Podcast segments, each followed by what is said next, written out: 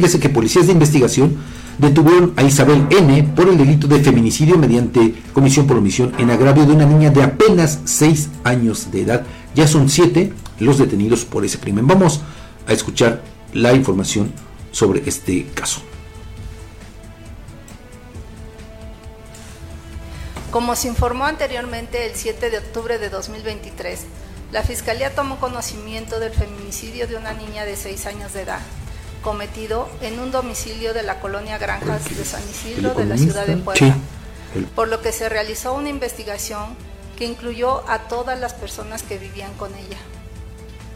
La niña fue privada de la vida a consecuencia de traumatismo cerrado de tórax, con lesión visceral, además de que presentaba heridas anteriores y signos de violación.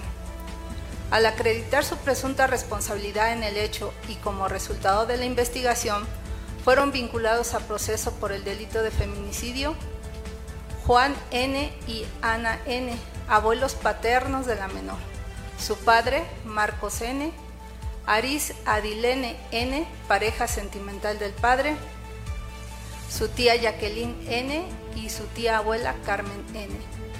Las seis personas se encuentran vinculadas a proceso y permanecen en prisión preventiva, mientras continúa la investigación complementaria.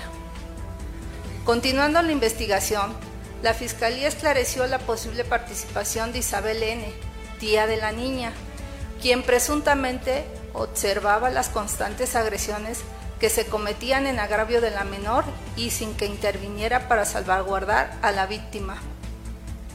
El 19 de octubre de 2023, la Fiscalía solicitó orden de aprehensión en contra de Isabel N.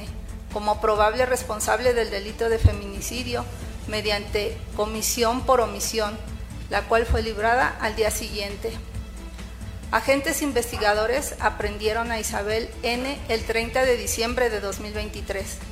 Al día siguiente, el 31 de diciembre, en audiencia judicial inicial, la Fiscalía expuso datos de prueba y obtuvo su vinculación a proceso, a quien se le impuso la medida cautelar de prisión preventiva oficiosa, fijando el juez de control cuatro meses para la investigación complementaria.